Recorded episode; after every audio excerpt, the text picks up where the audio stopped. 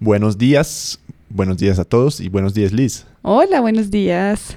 ¿Qué más? ¿Cómo vas? Eh, bien, bien, aquí de martes de podcast. Martes de podcast. Así Sí. ya lo bauticé. Lo, lo decimos una vez y ya es martes de podcast. Sí, quedó bautizado, martes de podcast. Tú, tú hacías un, un martes de idiomas en tu, tu empresa antes, ¿no? sí, cuando trabajaba en la firma de abogados eh, y arranqué como eh, un grupo a la hora del almuerzo. Entonces invitaba a todos los de la firma a venir a almorzar conmigo y a intentar hablar español. Y fue muy exitoso. Pues martes de español siempre. Sí. Antes de empezar el podcast, les quiero contar otra vez de la membresía Pro. Con la membresía Pro, ustedes tienen acceso a la transcripción de este podcast por si no entienden algo. Ahí está todo escrito con traducción, con notas, a veces con ejercicios también. Y obviamente solo es una parte de todo que es ser un miembro Pro. Hay mucho más que se puede acceder. Entonces, para más detalles y para apoyarnos, pueden ir a SpanishObsessed.com y buscar el botón amarillo que dice GoPro. Bueno, Liz, GoPro, ya somos repro, como dicen acá. Repro. ¿Cuál es el tema de hoy? Eh, bueno, hoy vamos a hablar acerca de qué, qué es hacer un negocio, sobre anécdotas de amigos, eh, de nosotros mismos, en, en esa aventura de por qué crear un negocio, Sí. Qué se le pasa a uno por la mente cuando, cómo está uno demotivado también cuando eh, empieza esa, eh, ese proyecto de, de crear empresa, Sí. crear negocio. Sí, porque mucha gente tiene el sueño de tener su propio negocio y nosotros también tuvimos ese sueño. Algunas personas siguen ese sueño, para otras es más para escapar su realidad. Y entonces tengo una pregunta para Robbie y es ¿desde cuándo y desde cuándo querías empezar un negocio y en qué contexto de tu vida estabas Mm. cuando cuando empezó esa idea de voy a tener mi propio negocio? Mm, sí, yo creo que siempre he tenido como esa semilla de querer tener un, mi propio proyecto. Es, no era tanto Pero de ¿desde como- cuándo eres consciente de, de eso? de pronto con, no sé, cuando terminé la universidad, Ajá. 22 años por ahí, una influencia fuerte para mí fue mi, y todavía es mi tío, que fue y es emprendedor, tenía su propio negocio, ya lo vendió, pero siempre me parecía como interesante. Su negocio era bien aburrido, como máquinas de, de que no escuche esto, ay, Él no habla español, está bien. Ah, bueno. Ah, y está de acuerdo conmigo que su negocio es, es aburrido. Pero lo importante es que le iba muy bien. Ah, y tenía, era como para él una montaña rusa, ¿no? Porque lo montó antes de que nací yo. Y mis padres me cuentan que hubo momentos muy difíciles, ah, otros momentos muy buenos, pero siempre me parecía como muy interesante ser dueño de tu propio destino, ¿no? Y sí, después de la universidad siempre me interesaba como ser independiente, ser como mi propio jefe. Y sí, eh, desde allí arranqué, bueno, desde allí tuve la interés, o tenía. El interés. El interés, gracias. ¿Y tú también siempre querías tener un negocio o era más que yo te involucré contra tu... Me influenció. No, no, no, no. Eh, recuerdo que, bueno, pasé unos días lindos en la universidad, aunque fue, yo estudié Derecho y, bueno, me tocó esforzarme bastante para sacar la carrera adelante, pero fue ya después cuando empezó esa vida de trabajo profesional. Eh, recuerdo siempre tomando el mismo recorrido de mi casa al trabajo, que era incluso el mismo que hacía la universidad porque eran muy cerca. Y me cuestionaba en, ese, en, eso, en esa hora tal vez de, de recorrido acerca de esto es trabajar cada Mm. día, de lunes a viernes. Yo también tengo ese recuerdo, Sí. perdón la interrupción. Volví de España la tierra de sol, jamón, Sí. playa, mar. Y, me, me- y empecé un, un trabajo en, en Londres y me acuerdo que como el día 2 después de empezar, mirando por la ventana desde una oficina gris a una calle gris, estaba lloviendo y yo, pero así va a ser como estos años, o sea, ya, Todo esta, gris. esta ya es mi vida. Sí, entonces eso me sucedió. Obviamente cuando arranqué el trabajo, pues bien, ¿no? Uno tiene un, un alto nivel de motivación, pero ya va pasando como e- el tiempo y, y me cuestionaba mucho eso. Y estando en ese mismo colectivo, colectivo quiero decir bus, aquí le dicen colectivos, Sí. el bus colectivo, de- miraba y decía, ay, pero es que tiene que haber otra salida, debe haber otra cosa.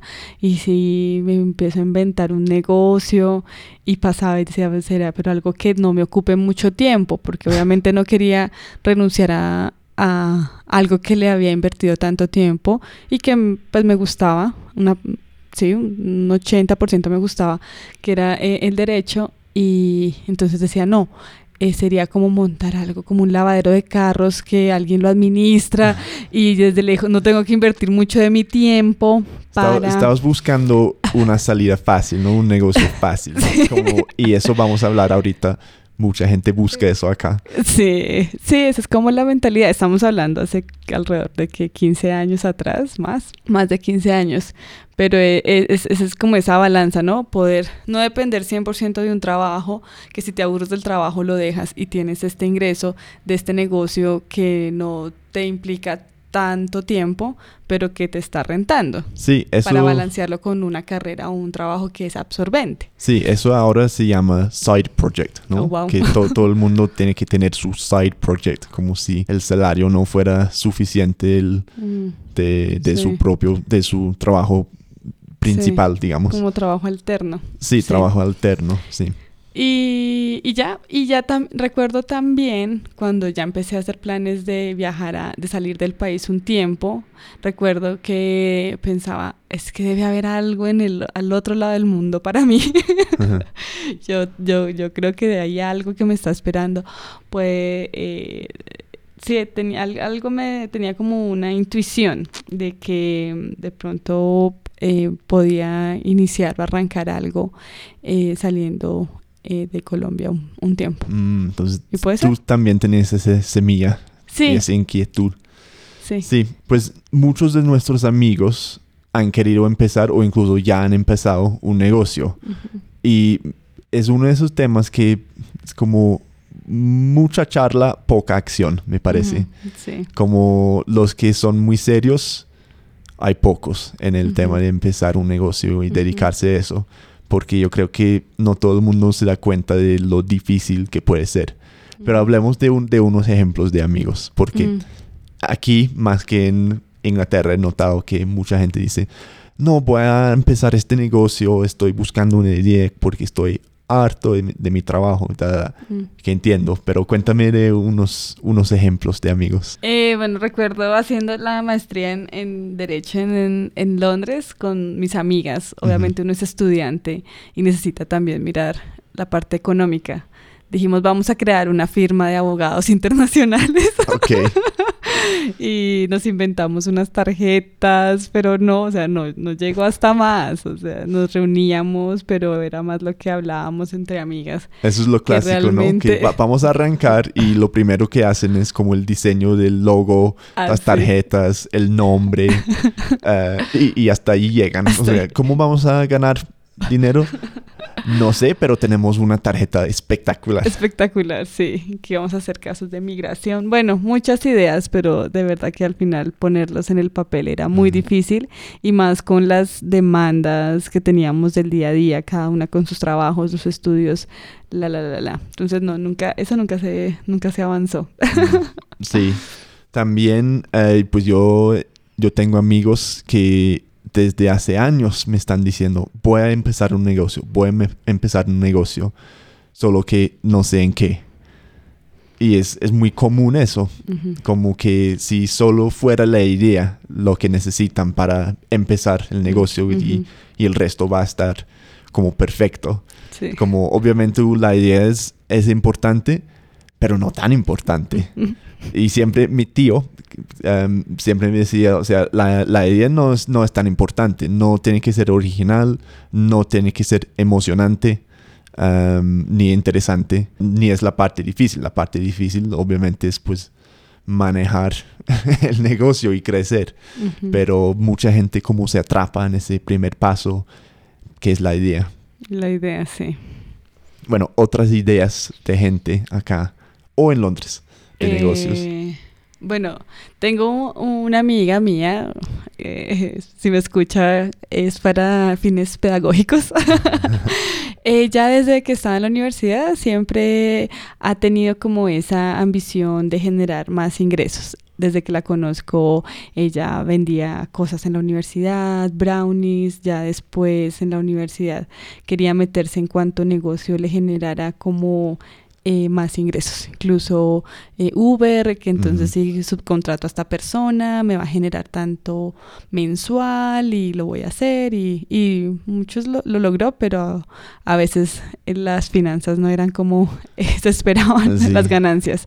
Y ahora mismo también trabaja con productos de belleza, tiene mucho entusiasmo, eh, mucha motivación. y eso es su sueño, ¿no? Ella quiere poder independizarse y poder generar sus ingresos a partir de los productos de belleza que tiene, pero no puede renunciar a su trabajo. Entonces su tiempo lo divide entre la firma de abogados, que es o el contrato que tenga en el momento, y, y- y las ventas. Entonces eh, es difícil, pero de todas maneras es admirable eh, lo que hace, porque no, no es fácil, ¿no? Sí, sí, seguro. Entonces, pues en tu experiencia ya, pues hablando como ya hemos montado un negocio más o menos exitoso, dependiendo cómo lo mides, ¿qué ha sido como lo bueno desde tu perspectiva en este trayecto que llevamos? Eh, lo bueno es que tener eh, la empresa siempre ha sido como tener una carta bajo la manga, ¿no? Es como un soporte importante. Gracias a que la tenemos, he podido tomar decisiones como dejar trabajos para dedicarme a, a Spanish Obsessed. Eh, también me ha ayudado mucho a descubrir algo que yo no me imaginé que podía brindar, tan sencillo como mi idioma. Cuando Robbie empezó a grabarme en podcasts, yo me moría de la vergüenza. Creo que aún yo escucho em, audios beginner y son terribles. Es- Siento que- esos primeros episodios tenemos que volver a grabar. Sí, yo creo que Empezamos a grabar Robbie- con un micrófono como de 20 dólares Sí, en mi cuarto. No, sí. Lo peor es que todo el mundo empieza con esos podcasts. Sí, no, cero autenticidad, muy nerviosa, eh, o hablaba, no sé, Robbie siempre me quería ahorcar en esos podcasts, pero ya con el tiempo eh, lo fuimos mejorando eh, y yo descubrí que, y bueno, y también como aprendiente de, de lengua extranjera, que era inglés, pues empecé a ver las necesidades que uno tiene en un idioma. Y dije, chévere que a mí en el trabajo me hubiesen invitado a practicar inglés un día a la semana. Entonces, eso fue lo que hice en la, en la empresa, como los que tengan la, la idea, la motivación, pues hagamos un grupo y, a- y intentémoslo, ¿no? Y también cuando empezamos unas clases de conversación online, que Sí. me acuerdo que las empezamos por Skype, eh, yo lo disfrutaba mucho, poder ayudar a conocer personas de cualquier parte del mundo, eh, empezar a charlar, ver cómo evolucionaban de cero a un nivel más avanzado. Me dio mucho, me enriquecía mucho. Mm. Me gustaba mucho poder eh, compartir mi lenguaje. Sí. Pues para mí lo bueno de tener el negocio ha sido eso como lo que dije antes de buscar la independencia. Mm. Es muy chévere la independencia que te brinde, que te brinda. que te brinda. Cualquier día tú decides cómo es tu horario. No tengo jefe. Yo, Bueno, sí. La bebé. Y nunca, nunca me... Sí, la bebé. Uy, sí. Y también, pues, en un trabajo tienes estabilidad. mm, Pues eso es dudable también. Pero se supone que haya eh, estabilidad. Y pero hay también como límites. o sea, en, como siendo un empleado, tú sabes que tú vas a trabajar, no sé, los 40, 48 horas por semana y te van a pagar en tal día tanta plata. Y de pronto en un año tú puedes subir el salario 10%, no sé. Pero siempre como va a haber un límite. Pero tener un negocio te quita esos límites. O sea, yo puedo trabajar las horas que quiero, puede ser mucho menos, puede ser mucho más. Y el dinero que ganamos, pues no tiene límite tampoco. Mm. Obviamente sí que hay límite del mercado y todo eso, pero no es que alguien me esté diciendo, bueno, hiciste bien este año, te vamos a subir el pago 5% o algo así. No, es como todo eso está más o menos dentro de nuestro control, el crecimiento. Y eso es una parte muy chévere. En cambio, pues lo malo es esa inestabilidad, ¿no? Que ya pues está mucho mejor. Pero cuando estábamos arrancando como en esa época, cuando estaba ganando algo, pero no mucho. Esos momentos fueron como los más difíciles, porque mi trabajo estaba ganando más que el negocio, pero yo sabía, pensaba que el negocio tenía más oportunidades, más potencial y que lo disfrutaba más también. Entonces, en un año hubo un momento en que decidí, voy a dimitir este trabajo y voy a dedicarme a la página web, al negocio. Así hice un año. Hubo crecimiento de la página, pero no tanto.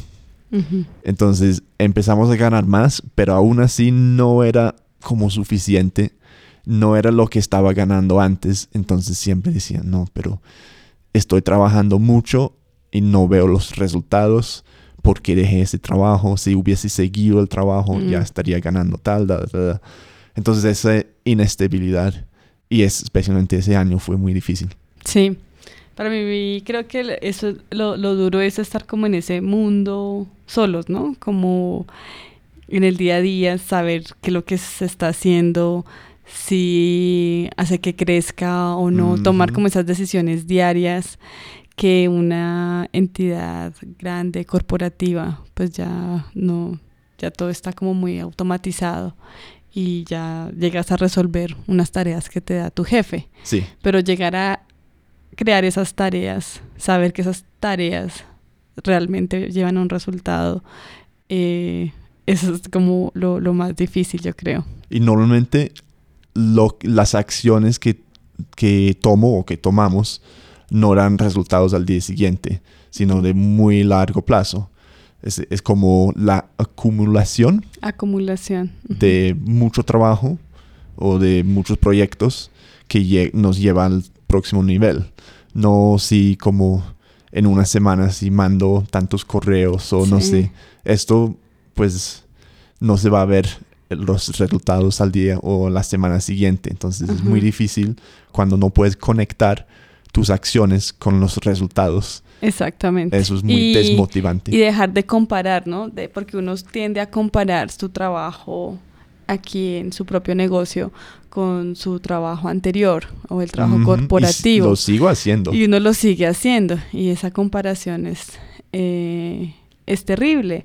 Además porque pues en estas sociedades, especialmente en grandes ciudades como Bogotá, como Londres, que te están midiendo por eh, el escalafón en el que estás y si llegas a cierta edad y no eres el junior o el professional o el no sé qué, estás como fuera. Exacto, no llegas al CEO. Es, muy cierto. Y, es como, déjame terminar, por como que... Estoy muy emocionado. eh, entras, eh, entras de una vez en ese círculo y si no haces parte de eso, como que no encajas y es esa competencia y ese esfuerzo que es en tu propio negocio es diferente y uno no se puede estar midiendo de, de esa manera y trabajar eso. Lo estoy diciendo acá, pero en realidad que no es fácil.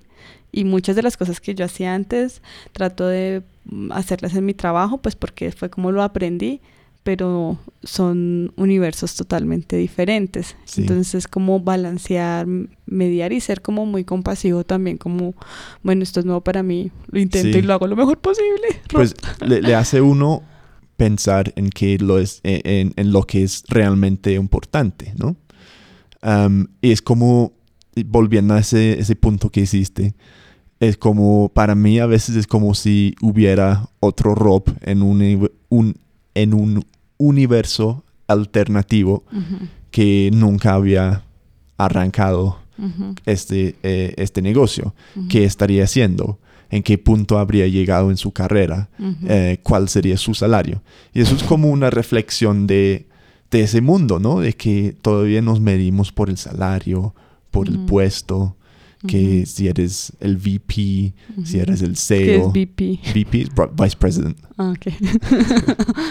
Si tienes un... Vicepresidente. Vicepresidente, sí. Si tienes un cargo alto, cómo te comparas con tus amigos, con tus socios. Toda esa comparación que es muy feo, pero es muy fácil caer en ese trampa. Y todavía caigo en ese trampa. Pero me di cuenta en mi trabajo que, y en el negocio también, que te hace pensar en tus valores. Ujú. Que para mí no es, y me tengo que recordar de esto constantemente, Ujú. pero no es como el salario tiene que ser X, sino Ujú. tengo independencia, tengo flexibilidad. Am, eh, me gusta lo que estoy haciendo, siento que mi trabajo Contribuye. contribuye, que está tomando, que está como dando un impacto al mundo. Son cosas así. Sí, tal cual. Para mí también. Y de hecho, haber tenido la oportunidad de trabajar en, en Londres eh, como paralegal también me permitió ver que si yo me iba a desempeñar eh, como abogada, tenía que ser también bajo ciertos em, parámetros, ¿no? No, no, creo que no soy, no sería capaz de ser abogada del diablo. Eh, Sí. Y para mí eso es, es vital y prefiero como no, no hacerlo. Entonces, poder trabajar en áreas que, del derecho que me gustan y, y seguir ejecutando, pues eh, decidiendo el día a día, eh, creando nuevos proyectos, es fascinante, es Sí. fascinante. Sabes que empezamos ese podcast con la idea de cómo hablar más de los amigos, cómo ha sido, cómo han montado negocios, todo eso, Mm. y acaba siendo una sesión de, de terapia. sí, total. Sí, como reflexiones que no normalmente, que no hacemos normalmente. sí. Bueno, pero aún así tenemos ese negocio que nos va bien, gracias a Dios. Pero aún así, pues tengo como es, me gusta empezar cosas, me gusta como emprender. Otras ideas de negocios que hemos tenido acá. Ah, Cuéntanos. Bueno, hemos aprovechado eh, también en nuestro tiempo en Colombia para tratar de imaginar. Y yo cada rato le pregunto a Robbie, bueno, ¿y tú qué montarías acá? ¿Qué negocio puedes ver acá en Bogotá? Em, Y básicamente yo co- todo. copio de, las, de lo que me gusta de Londres y digo, ¿será que eso funciona acá? Por ejemplo, hay una pizzería en Londres que voy a nombrar, se llama Home Slice. Ah, no sé qué, si todavía existe, pero hacen pizzas muy buenas y como grandes y, y originales, como creativas. Y les ha ido muy bien, creo, al menos hace cinco años. Y yo digo, pero ese como, esa tendencia del- de la pizza de masa madre, así con esos hornos de leña, Ajá. pues no, no, ha, no ha empezado tanto acá. Entonces Sí. podríamos montar un negocio así. Sí. Pero obviamente no sé nada de la pizza. Ya, ya se me vienen a, a la mente dos ideas de Robbie que cuando me las dejo me parecieron geniales. Que fue una, la de los desayunos. Porque Ah, sí. ahora Robbie es amante del caldo de costilla y de los desayunos bogotanos. ya explicas tu, tu idea del, Sí, del guayabo. pues... sí. Y la otra de traerlos de Silicon Valley, to- todos creativos, a tomar ayahuasca. Uy, estamos al alargando Putumayo. mucho el podcast. Voy, voy a hacer un resumen corto entonces. Pues la, la primera idea, ¿cómo era? Sí, el, el café. Entonces, que a mí me, gusta lo- me gustan los desayunos y me parece que en todo el mundo hay desayunos. En que cada país tiene como su, su desayuno muy... Icono. Icono, sí. Icono. Icono. De Inglaterra es el desayuno inglés. De Post guayabo. post, sí, digamos como desayuno post guayabo para quitar la resaca o como decimos acá, el guayabo después de tomar mucho. El Alcohol. desayuno inglés. Acá es el, el caldo de costilla que pone el apodo el, el ¿cómo es? El levanta muertos. Levanta muertos, sí. Y cada país, oh, por, por ejemplo, el shakshuka, que es, de, uy, es como un desayuno árabe. Ujú. Entonces, montar un negocio, un café, un restaurante que se llama El Guayabo o The Hangover, en que servimos desayunos de todo el mundo que son diseñados para quitar eh, el guayabo. Wow. Y solo abre los que los Domingos. viernes, sábados, domingos. Y de pronto los, Los lunes. lunes. Los lunes también. Obviamente es una idea terrible. pero me gusta. Es graciosa. Y la otra idea, aquí hay una tendencia pues más o menos nueva entre mochileros turistas de ir a tomar Ayahuasca. ayahuasca, que es una, una hierba medicinal originalmente Mm. ah, de los chamanes de acá.